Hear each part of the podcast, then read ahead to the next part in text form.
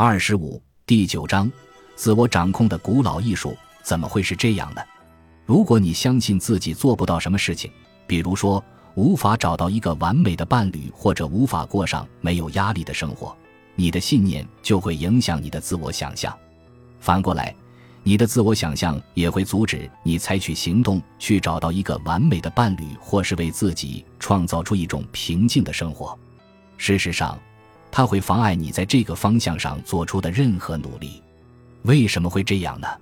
很简单。你的自我想象其实是某种心理控制，它绝不会允许你在与它不相一致的方式上行事。但是好在你可以改变自我想象，就像你改变人生中其他的方面一样。真言就是完成这一目标的有效方式。而且呀，当我改变内在世界的时候，也就改变了外在世界。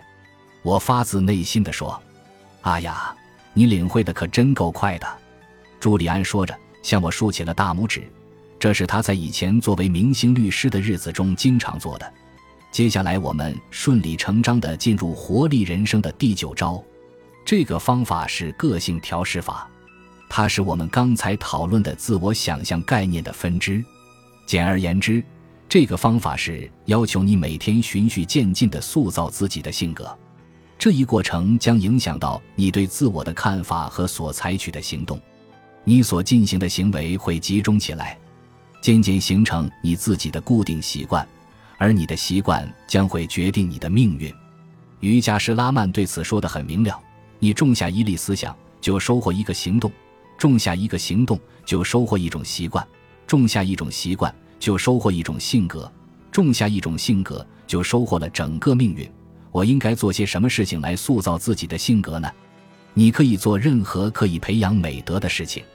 在你问我何谓美德的之前，先让我澄清一下这个概念。喜马拉雅山的智者相信，有德性的人生才是意义丰富的人生，所以他们用一系列的古老原则来支配自己的行动。但是我记得你曾经说过，他们是用自己的目标来支配人生。是的，基本上差不多。但是他们的生活愿望在某种意义上还与这些原则相协调，那是他们的祖先在几千年前就已经深深植入他们心灵的。那些原则是什么？朱利安，我问。简单的说，就是勤劳、慈爱、谦逊、耐心、诚实和勇敢。如果你的行动和这些原则完全相符，你就会感到内在深深的和谐与安宁。依照这种原则来生活，无疑会将引领你走上精神世界的成功。这是因为你所做的事情都是正确的，你将按照和自然法则以及宇宙法则相一致的方式来行事。你开始吸收另一个维度上的经历，或者称之为更高的力量。这同时也意味着你的生活将从庸常进入超凡境界，开始体味人生存在的神圣感。这也是毕生启蒙的第一步，你有过这样的经验吗？我问。有过，而且我相信你也会有的。做正确的事情，依照和你的真实性格相匹配的方式来行动，正直的行事，接受内心的指引。如此一来，其他的事情也会自然而然的好起来。约翰，你永远都不会孤独。朱利安回答。你这话是什么意思？也许我下一次再解释给你听吧。眼下我们不能总是跑题，你得记住，必须每天做一些小事来培养自己的品格。正如爱默生说的那样，品格高于才智。一个伟大的灵魂不仅善于思考，更善于生活。如果你按照我刚才提到的那些方法来做事，你就会塑造出高尚的品格。如果你不这样做，真正的幸福就会弃你远去。那么最后一招呢？这是最最重要的，叫做化简法。这个方法要求你过一种简单的生活，就像瑜伽师拉曼所说的：“一个人千万不要生活在肤浅事物中，集中精力于那些最重要的、有意义的事情。这样，你的生活将会清晰、有条理、有价值，而且格外安宁。这一点我可以向你保证。”它是对的。当我开始把生活中的主次分开的时候，生活中充满了和谐。我不再用一种我以往非常熟悉的发狂一般的节奏去生活。我不再生活在疾风暴雨中，相反，我放慢节奏，花时间去嗅取玫瑰的芳香。怎样养成化简的习惯？要学会做减法。我们的生活本来已经够复杂的了，不要总是给自己找不痛快。就像我吧，我不再穿昂贵的衣服，我戒掉了一天看六份报纸的瘾，我不再需要让自己随叫随到，我变成了一个素食主义者，而且吃的比以前少。从根本上说，我削减了自己的需要。东方的智者曾经有过精辟的总结：“有容乃大，无欲则刚。”这话多有用啊！你看，约翰。除非你削减自己的需要，否则你永远不会得到满足。你会一直像拉斯维加斯赌场中急红了眼的赌徒，守在轮盘赌转盘前面，期待着再转一次，不停的祷告，盼着你的幸运号码马上到来。你会一直想要得到比现在拥有的更多的东西。可事实怎么样？相信不用我再赘言了。可是，在此之前，你曾经告诉过我，幸福感来自成就本身。现在你又对我说要削减自身的需要，要对物质供应的减少感到心满意足。按照你的意思，我什么都不做才是正道，难道这不是自相矛盾吗？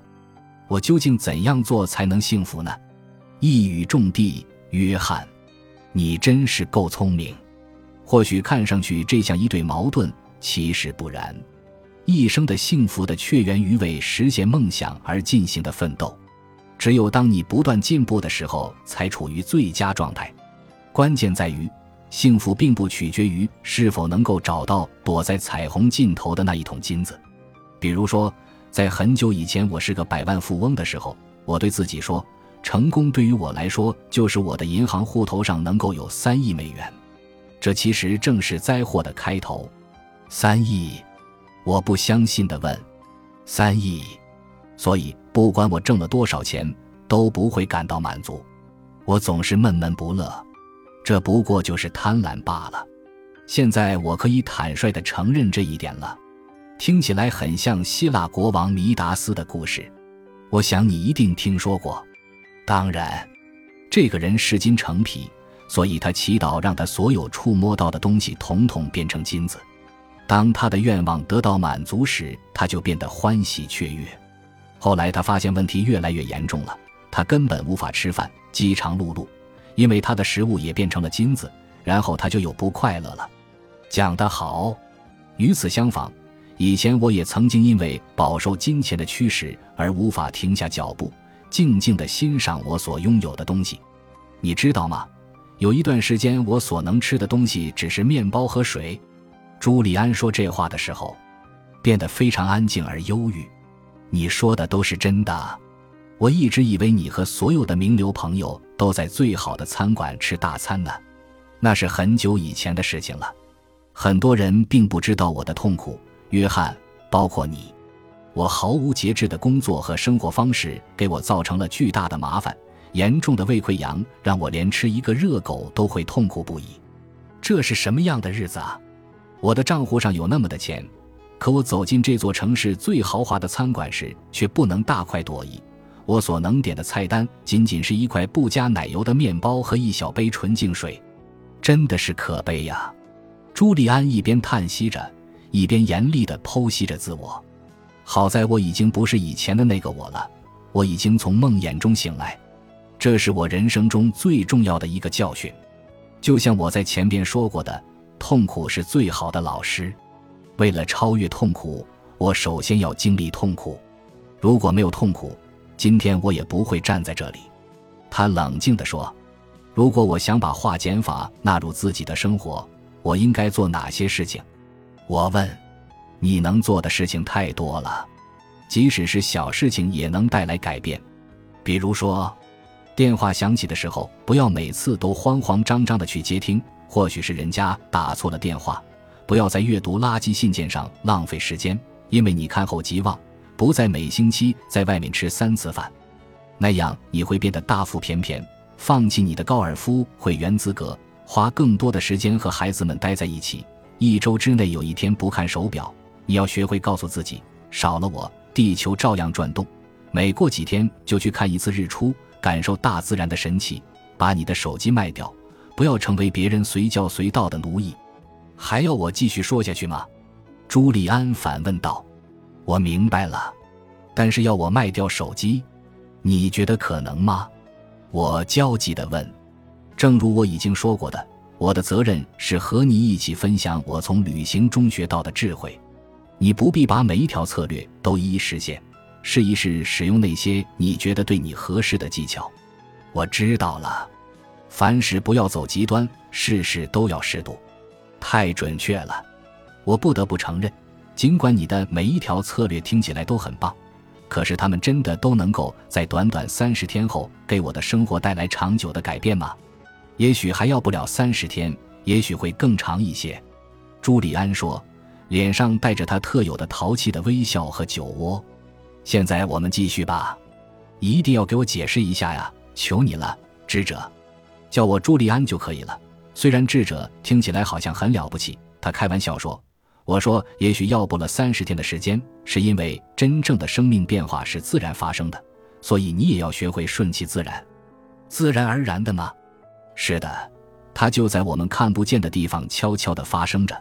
也许就在那不经意的一刻，你内心的最深处就决定要把自己的人生提升到更高的层次，在那一瞬间，你就是已经一个发生了改变的人。”一个开始朝着目的地不懈前行的人，那么为什么还有可能长于三十天呢？我向你担保，通过练习这些策略和方法，你会从那一刻起，在一个月之内看到显著的提高。你在生活中的各个方面都将会有更多精力、更少烦恼、更多创造力、更小压力。我前面也已经说过了，智者的方法不是速成型的，肯定没有驱虫药的功效那么神奇。